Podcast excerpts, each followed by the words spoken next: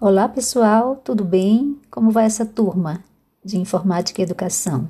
Vamos nos encontrar em breve e já estou preparando aquela sala de aula Google para vocês e também, quando estivermos juntos, vamos marcar nossos horários de videoconferências. Vamos recordar um pouquinho, né? Esse cenário de cibercultura que vivemos é um cenário sociotécnico, e nele vem ocorrendo assim processos que vão se instituindo a cada dia na prática docente. Por isso é importante considerarmos essa convergência de mídias e linguagens na emergência que temos hoje na sociedade. Uma sociedade conectada, mas também uma sociedade que precisa entender que a rede de computadores só funciona se a rede humana funcionar.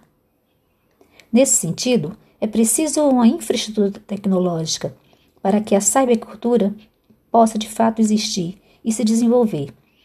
Gostaria também de dizer a vocês que a sala que nós vamos estar presentes nela, juntos como turma, como grupo, se chama AVA Ambiente Virtual de Aprendizagem, é de um pacote chamado G Suite para educação e nós vamos chamar essa sala de Google Class ou Google Classroom.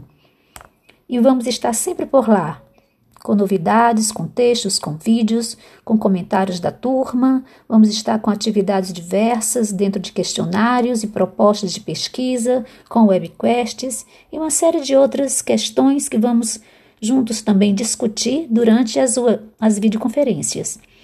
Vamos lembrar também que é preciso que o professor em formação vá criando cada vez mais uma experiência em educação online e que essa experiência possa se basear nos princípios da pesquisa, da formação e da cybercultura.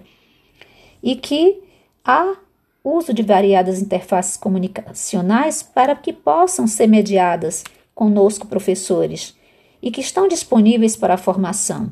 É claro que às vezes nós temos grupos que ainda estão fora desse acesso, e também é, deve ser preocupação nossa garantir aos alunos que o acesso para todos, porque aquilo que não é para todos é privilégio, não é verdade? Então, gente, a educação online não é simplesmente sinônimo de educação à distância. Vamos entender isso, não é?